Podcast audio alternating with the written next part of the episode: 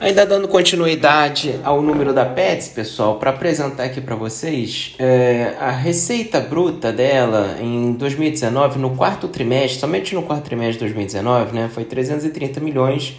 Quarto trimestre de 2020 foi é, 525 milhões, né, é um pouco acima do esperado e um crescimento de 60% né, entre 2019 e 2020 no quarto trimestre. Lucro bruto em 2019 foi 142 milhões. É, em 2020, quatro, é, quarto trimestre de 2020, foi 213 milhões, foi um crescimento de 50% de um para o outro, né?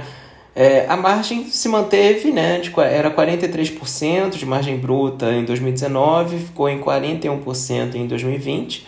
Ficou bom a margem, né? O EBITDA é, foi de 40, é, 40 milhões em 2019 47 milhões em 2020, um crescimento de 19%.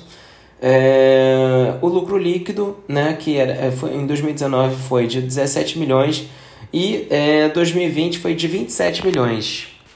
Aí um crescimento né, de trimestre, né, de 19 para 2020, de 70% no lucro líquido da empresa. Né?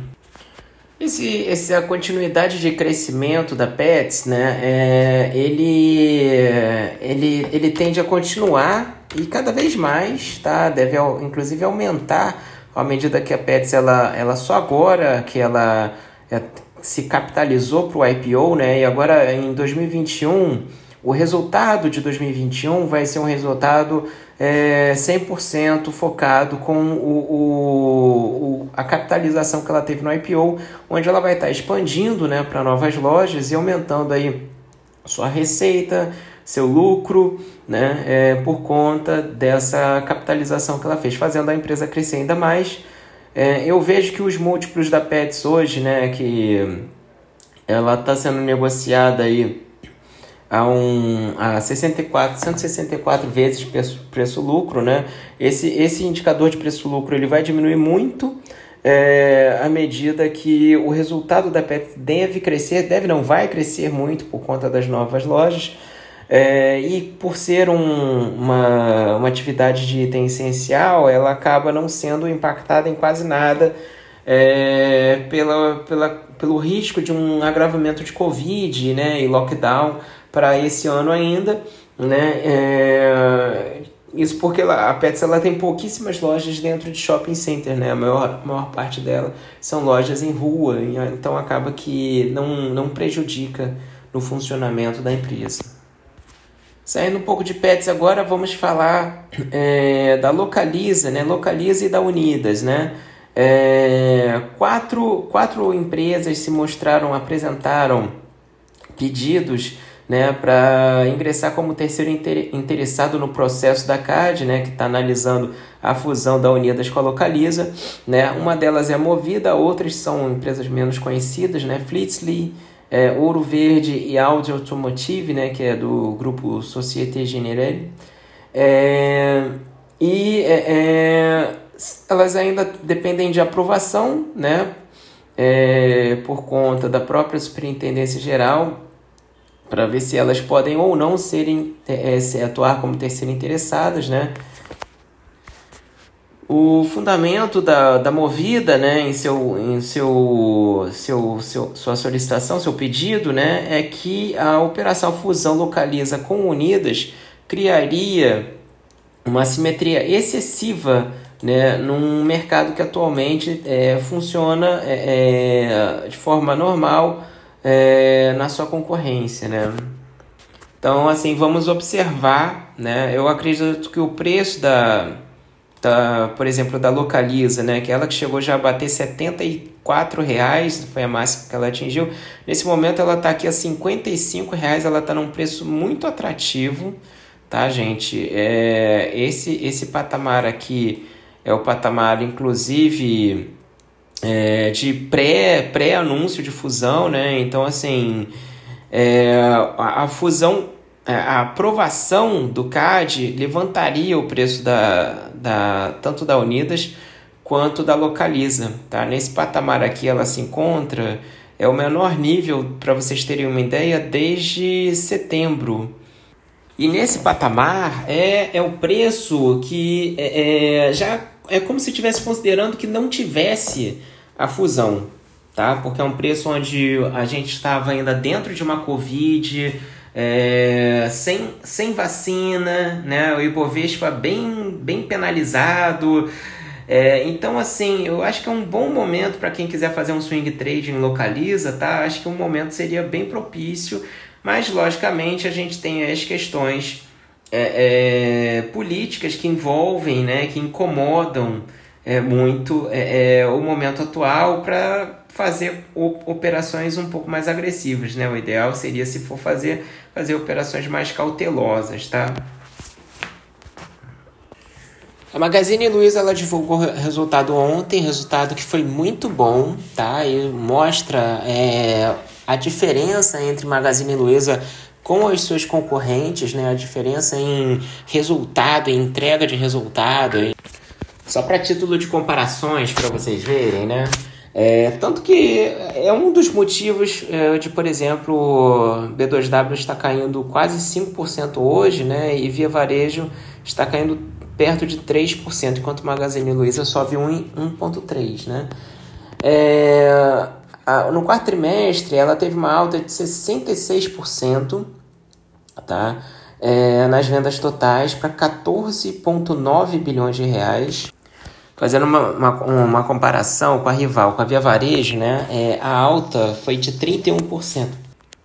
E, no, e somente no digital, né, descontando as lojas, lembrando que a Magazine Luiza, ela parece que ela é totalmente digital, mas ela tem 1.300 lojas, sendo que 70% das vendas dela é via digital, tá? Mesmo assim, mesmo já sendo já 70% via, via, via digital, Magazine Luiza ela cresceu 121% para 9,5 bilhões de reais é, nesse quarto trimestre de, de 2020, né? E a, e a Via Varejo, é, o crescimento dela foi 105%. Ou seja, a Magazine Luiza, ela que já estava consolidada, né? É, enquanto que a Via Varejo está num, turn, num turnaround, né? Vamos dizer assim, é, a, a Magazine Luiza, mesmo assim, cresceu mais do que a Via Varejo, que está num processo de crescimento, enquanto que a Magazine Luiza ela está já é, é, maturi, é, é madura no, é, no, no, segmento digital, né? Do, do, comércio digital. Mesmo assim, ou seja, que vocês conseguem entender né, o que eu estou querendo explicar para vocês, né? A Magazine Luiza ela já está madura, né? A, a Via Varejo ela está verde. Ou seja, qual é a expectativa? É que a Via Varejo ela tivesse um crescimento muito maior no, é, é, no braço digital, né? Do que a Magazine Luiza que já opera com isso, já está atuando já nisso, né? Mas não, a Magazine Luiza ela conseguiu crescer mais do que aquela que estava começando agora no braço digital, que é a Via Varejo. É, a alta da, da Via Varejo foi 105%. Né? A título de comparação, o crescimento da Mercado Livre foi de 84% e da B2W 38%. É, isso mostra que é como se fosse se a gente fosse falar assim de uma corrida de cavalos, a gente, a gente pode, por exemplo, mostrar né, que a Magazine Luiza hoje surfa sozinha no mercado brasileiro, no mercado nacional. Né? É, a gente tem a Amazon, que é um cavalo fortíssimo que está chegando, né? E vai ficar mais ou menos a disputa entre essas três aí. Eu vejo que a B2W ela tá ali, ela tem nome, né, que é Americanas, americanas.com, ela tinha tudo para deslanchar, mas ela infelizmente a gestão dela foi muito ineficiente, ela não conseguiu aproveitar bem é, esse momento de Covid, né? É, e infelizmente ela está tendo aí, a gente estava esperando até um resultado melhor no quarto trimestre, esperando o Natal, Black Friday. Mesmo assim, o resultado dela decepcionou. Né? É, B2W infelizmente está indo muito atrás. Não vale a pena, não indico, é, depois de ver o resultado da B2W, não indico entrar em B2W, tá? É, considero inclusive caro, tá nesse patamar aí, tá 64 reais, mas eu considero caro em termos de múltiplos e valuation, porque essa expectativa de crescimento que o mercado estava colocando nela, é, ela não está entregando esse resultado, então aí o mercado começa a revisar esse crescimento e vai jogando as ações para baixo. E é o que está acontecendo agora, está caindo 5%, né? Falando um pouco ainda sobre quais as expectativas da Magazine Luiza para é, para 2021, né? É, ela quer avançar no braço online do supermercado, delivery de restaurantes, né? Que ela conta com Ike Fome, né? É, que é mais ou menos o, uma espécie de iFood, né? Só que bem, bem, bem ainda longe do que é o iFood hoje. É, e também crescer em moda e beleza, né?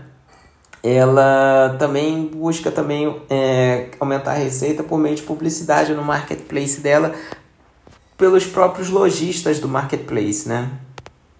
Falando agora do resultado de Marfrig, que também está no projeto 3 anos, pessoal.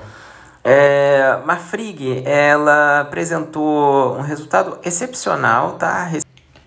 A receita líquida da Marfrig, né, o resultado dela veio de 18 bilhões de reais, tá? Acima da expectativa que era de 17 bilhões, né? E muito acima do resultado dela no ano passado, no quarto tri de 2019, foi, tinha sido 14 bilhões, então foi um crescimento de 30%.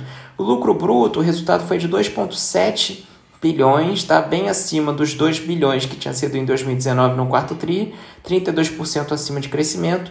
Margem bruta foi 15%, acima dos 14,5% que tinha sido no quarto tri de 2019. Aumentou margem, aumentou lucro, aumentou EBITDA.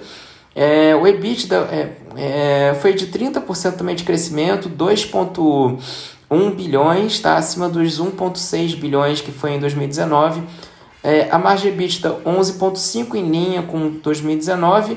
Lucro líquido 1 bilhão e 100 milhões, que foi muito melhor do que os 27 milhões que tinha sido de lucro líquido anterior por conta dos investimentos. É, e a margem líquida foi de 6,4, né, 6 pontos percentuais acima de 2019. É uma frig que está muito barata, tá, gente? É, ela é negociada hoje a 3 vezes é, EV/EBITDA.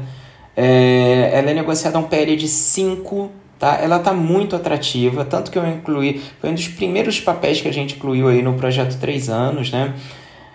Ela vai inclusive pagar dividendos, né? Ela anunciou que vai pagar, se não me engano, eu falei para vocês, foi 20, 20 centavos, né? De dividendos. Deixa eu dar uma olhadinha aqui. Ela vai pagar, vai distribuir 141 milhões em dividendos. Isso daí a tendência é só crescer, tá? Representa 50% do lucro.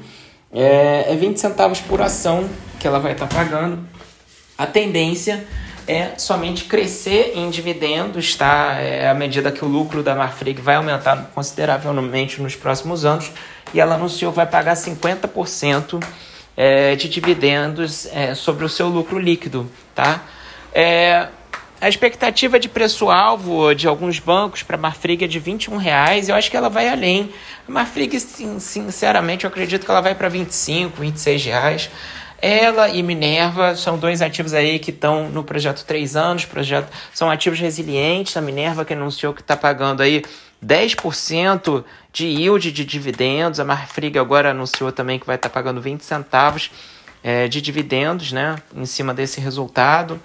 Tendência de continuidade nos próximos trimestres. Agora, primeiro trimestre 2020, ela, é, 2021, ela vai estar tá entregando também um resultado muito favorável né? É, e também pagando dividendos. Então, é excepcional a visão que eu tenho para a Marfrig, para a Minerva, para o setor de frigorífico e especialmente para essas duas que eu gosto muito, tá? Dois ativos que eu gosto muito.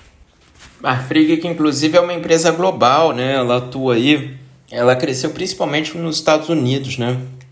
É, na América do Norte, a receita líquida da Marfrig cresce, é, é, foi de 2 bilhões e 300 milhões de reais. Na América do Sul, a receita foi de 5 bilhões e 600 milhões de reais no quarto trimestre. Logo mais a gente vai estar apresentando para vocês é, o, o resultado geral detalhado, né, apresentado pela própria Marfrig, que ela, ela, ela apresenta ao mercado um prospecto né, com resultado, bem como também da Magazine Luiza, tá? Para vocês olharem também com atenção, assim como nossa equipe olhou. É, mas eu, particularmente, eu estou bem otimista com o setor de frigorífico porque ele se beneficia do dólar, então é, vamos dizer assim, é, é um hedge ineficiente. Não é um hedge eficiente, porque ele fica atrelado às ações, né? mas é um hedge ineficiente. Tá? E a Marfrig e a Minerva são duas empresas que também não são tão atreladas à economia, pois a receita delas é boa parte dolarizada e elas vendem muito para o mercado externo, né? Então a questão da, da economia, os impactos da política acaba não impactando tanto nos resultados das empresas de frigorífico, por isso que a gente tem aí duas, né, Minerva e Marfrig, que são a Marfrig que é que eu sempre comentei que para mim era melhor, e a Minerva também, para mim, é a segunda melhor e excelente pagadora de dividendos. Acho que ninguém pode deixar de ter Marfrig e Minerva dentro da sua carteira de ativos, tá? Se alguém quiser uma carteira menor, uma carteira mais exclusiva, com 10, 12 ativos, até 15 ativos, a gente pode é, apresentar, tá? Eu acho, que é, eu acho que é um risco muito elevado você colocar só 10 ativos na sua carteira. Eu indico no mínimo 20, né? Já sobre a questão do cenário político, a gente não pode deixar de comentar sobre isso. Ah, pessoal, só comentando aqui, aproveitando, tá? É, Forja Taurus, nesse momento, subindo 9%. Forja Taurus que está aí no nosso projeto 3 anos. É, uma boa valorização. Os ativos do projeto 3 anos que são atrelados à, à nossa carteira americana, é, que fazem parte do projeto 3 anos, subindo muito. Nvidia subindo 7%, Uber subindo 7%. Baidu subindo 11%, né? Assim, tendo um desempenho, Apple subindo 4% também, tendo um desempenho muito bom, Amazon subindo 4% também, um desempenho muito bom esses ativos. É, cada hora que eu olho para um eu vejo assim uma valorização impactante, Mercado Livre subindo 5%, né? Uma pena que aqui nossas ações não conseguem acompanhar esse mesmo movimento, né? Sobre o cenário político, eu é, eu vejo que o Brasil ainda vai passar por. É, é, só começou, tá? É o mercado se recuperando do tombo de ontem, isso é um pouco normal, mas eu acho que o mercado. É, e também está sendo impulsionado pela valorização lá fora, né? Porque se lá fora tivesse caído aqui, ia cair junto. É, mas eu acho que é, o que está puxando o mercado é lá fora, né? O SP subindo quase 2% agora. Nasdaq subindo muito forte. É, mas a gente ainda vai enfrentar mares bem difíceis porque é, não é nada bom essa presença da esquerda, né? E agora uma esquerda forte, que eu havia comentado no áudio ontem, né? Que é Ciro Gomes e Haddad não representavam risco algum, mas Lula representa. E o mercado não quer uma esquerda novamente no governo, porque viu o que, que foi o governo Dilma, né? Então, assim, você tá com estatais agora na carteira é muito perigoso. Também tem isso, tá, pessoal?